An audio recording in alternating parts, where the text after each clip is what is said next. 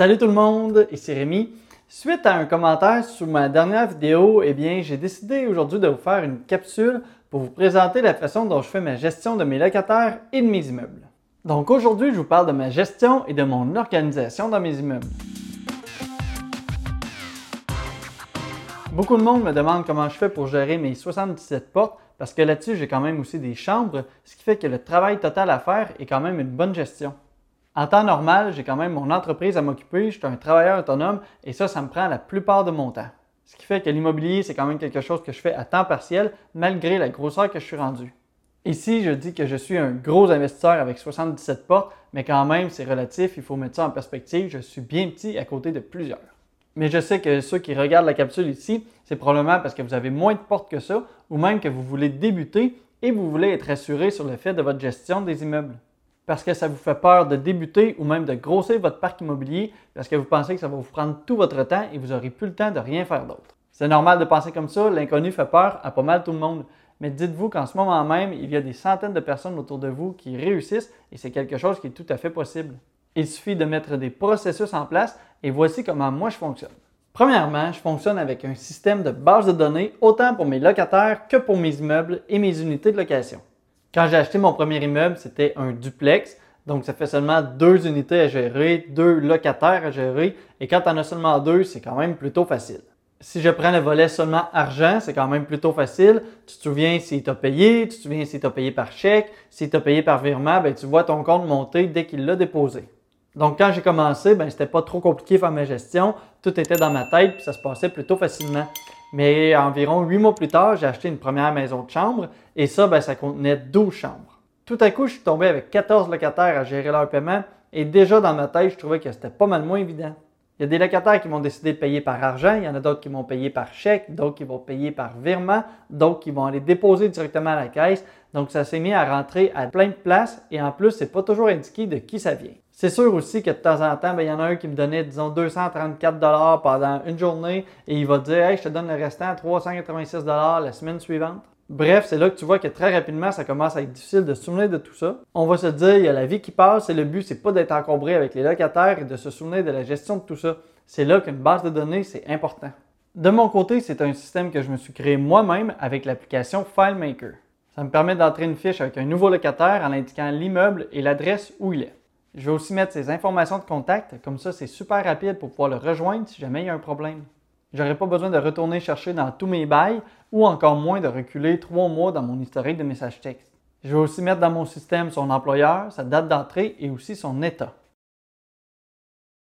Parce que oui, ça m'arrive d'avoir des fiches de quelqu'un qui va rentrer dans le futur, c'est-à-dire qu'il m'a contacté, mais il ne va pas rentrer avant quelques mois, donc j'ai déjà toutes ces infos dans mon système. Mais le plus important dans tout ça, c'est quand même que je garde les fiches de ceux qui ont quitté. Parce que dans mon système, j'ai une case qui est bien pratique et cette case-là, elle s'appelle commentaires. Donc, dans cette case-là, je vais écrire des commentaires, je vais écrire si le locataire est bien, si jamais il était juste correct, ou des fois, ça m'arrive d'écrire plus jamais. Ça m'est quand même arrivé souvent au fil des dernières années que quelqu'un m'arrive 3, 4, 5 ans plus tard en me demandant Hey Rémi, j'ai déjà habité chez vous, j'aimerais ça revenir. La première chose que je fais, c'est que je retourne dans mon système et je vais rouvrir sa fiche. Et croyez-moi, c'est bien pratique de voir un commentaire comme ça. Pas respectueux. La chambre n'était pas dans un bel état quand il a quitté. Paye toujours en retard. Invente des histoires pour ne pas avoir les paiements. Bref, j'ai pas besoin de vous dire qu'avec des commentaires comme ça, ce genre de personnes-là, je les accepte pas nouveau dans mes immeubles.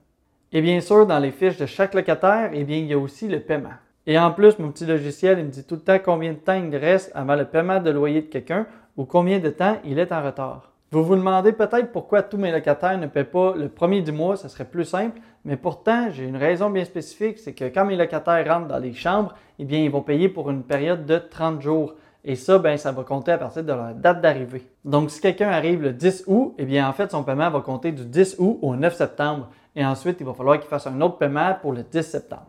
Avec le temps, j'ai découvert que c'est ça la meilleure méthode. Au début, je me ramenais tout le temps à faire les paiements pour que ça coïncide avec le premier du mois. C'est-à-dire que si quelqu'un rentrait le 19, eh bien, je faisais un ratio qui comprenait les jours du 19 au 30. Et ensuite, ben, je prenais ça, ça faisait 12 jours. Donc, si je prends le total de la chambre, c'est 385, divisé par les 30 jours du mois, ça, ça fait 12,83. Maintenant, je faisais x 12 pour les 12 jours que la personne était là, et ça donnait autour de 153,96. Mais ça, c'est des calculs à faire avec chacun et vous voyez, ça devient bien trop compliqué. Et en plus, avec la méthode du ratio, eh bien, je me suis mis à entendre plein d'excuses possibles. C'est-à-dire que si quelqu'un arrivait le 19 au soir, il me disait Oui, mais j'ai pas été là aujourd'hui, donc je ne paierai pas à partir d'aujourd'hui, je vais payer à partir de demain. Après ça, tout le monde me disait Disons que ça tombe à 153 pour le mois. Il me disait Bon, parfait, on arrondit ça à 150 pour le restant du mois. Un autre qui me dit Ben, ce mois-ci, il y a 31 jours, donc en théorie, tu ne peux pas faire diviser par 30, il faut faire par diviser par 31, donc ça ne donne pas 12,83 par jour. Bref, si vous voulez vous emmerder avec les gens, c'est une très bonne façon de fonctionner avec le ratio. Vous allez voir, il y a tout plein d'excuses que vous allez devoir gérer. De mon côté, j'ai vite réalisé que le concept de payer au premier du mois, en fait, ce n'est qu'une habitude que les gens ont. Maintenant, quand je dis à un locataire qui vient de rentrer 19 qu'il faut qu'il fasse son paiement à toutes les 19 du mois, eh bien pour eux, ça ne change rien du tout. Il n'y a pas de concept de ratio qui rentre en jeu et c'est beaucoup plus simple. En fait, si vous aimez la simplicité, juste le fait de faire ça, c'est un très bon truc que je viens de vous donner.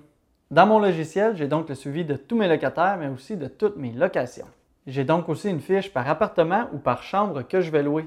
Parce que rendu un certain nombre, je peux vous dire que c'est rendu vraiment compliqué de se souvenir de chaque rénovation qu'on a fait, à quelle date, et même ça m'arrive d'oublier le prix du loyer.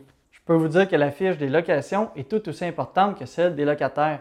Et à chaque fois que je vais faire une rénovation dans une unité, je vais l'indiquer dans sa fiche. Indiquer les rénovations que j'ai faites dans un immeuble et surtout à quelle date, eh bien, ça me permet entre autres de savoir la durée de vie des matériels que j'utilise. Avec tout ça, je peux vous dire que j'aurais pas grossi autant si ce n'était pas de ce petit logiciel que je me suis fait moi-même. Si j'avais pas créé quelque chose dès le début qui me permet de me vider la tête au niveau de la gestion de mes immeubles, c'est sûr que je serais tellement fatigué que j'aurais abandonné l'immobilier. Je vous rassure, pour ceux qui ne sont pas capables de se faire des applications, il existe tout plein de solutions en ligne, mais souvent il faut payer mensuellement et moi j'aime pas ça du tout les paiements mensuels. Faut dire aussi que dans mon cas, bien souvent, les applications ne sont pas adaptées, c'est-à-dire que ce n'est pas adapté pour des chambres, encore moins pour des paiements qui ne commencent pas au premier du mois. Mais je vous invite à regarder dans la description, je vous mets quand même quelques liens vers des applications en ligne qui permettent de faire la gestion de vos immeubles. Dans mon système de gestion, je comprends aussi le fait que j'ai des personnes autour de moi, parce qu'en fait, l'immobilier, pour moi, c'est important qu'il faut que ça reste plaisant. Et je peux vous dire que pour que ça reste plaisant, eh bien, moi, j'aime pas ça, faire de la peinture, encore moins du ménage ou même ma comptabilité. C'est pour ça que moi, je m'occupe que de la gestion des locataires, donc ceux qui rentrent et ceux qui sortent. Et pour le reste, eh bien, j'engage des gens. Oui, c'est sûr que si on regarde d'un côté purement financier, eh bien, ça me coûte plus cher que si je faisais tout moi-même, mais en même temps, ça me permet de prendre ce relax, d'avoir les idées claires et surtout de ne pas m'écœurer avec l'immobilier. Je me retrouve donc avec une concierge qui passe dans mes aires communes, dans mes immeubles, ou même quand quelqu'un va quitter une chambre, c'est elle qui s'occupe de faire le ménage. Et ensuite, j'ai même une autre concierge qui va passer dans mes immeubles commerciaux. J'ai aussi un entrepreneur que j'engage souvent pour faire des contrats précis. Et si jamais c'est plus simple, eh bien j'ai aussi un homme à tout faire qui va permettre de faire des petites choses ou même de peinture.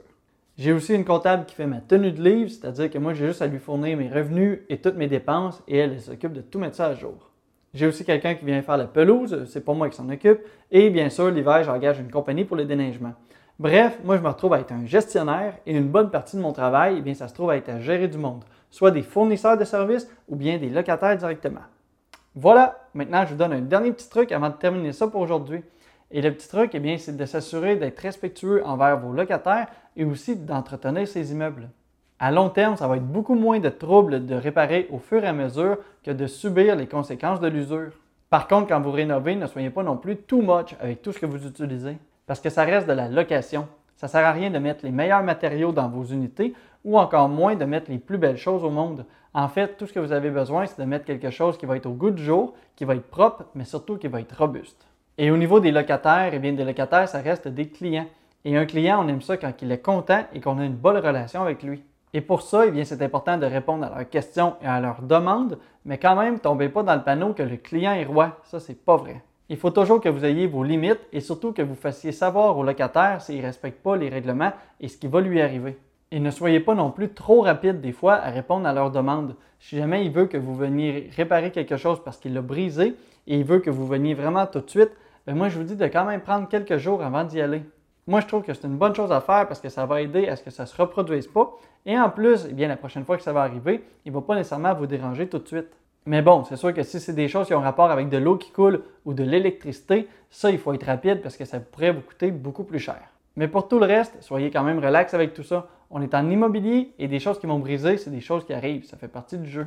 C'est comme ça que je fais la gestion de mes immeubles. J'espère que je vous ai présenté que c'est possible, même avec plusieurs portes et plusieurs locataires, et eh bien de faire ça de façon simpliste et aussi d'avoir du plaisir.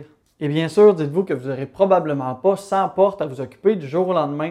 Donc, vous aurez le temps de grandir dans votre gestion en même temps que vous allez grossir votre parc immobilier. Pendant que vous allez grandir, vous allez faire vos propres erreurs et vous allez mettre en place des systèmes qui vont vous permettre de ne pas les répéter et de garder ça tout simple. De mon côté, j'ai quand même 77 portes et je dois vous dire que la gestion me prend environ entre 5 et 10 heures par semaine. On s'entend, c'est quand même pas beaucoup pour tout ce que ça rapporte. Pour quelqu'un qui veut se faire une deuxième source de revenus, eh bien, c'est quelque chose qui est tout à fait réalisable à côté d'un autre travail. Si tu veux en apprendre plus sur comment créer d'autres sources de revenus, que ce soit en investissant ton argent ou avec l'immobilier, je t'invite à t'abonner à la chaîne pour voir mes prochaines vidéos. Comme toujours, tu peux aussi aimer la vidéo pour m'aider avec l'algorithme de YouTube. Bon succès, à la prochaine!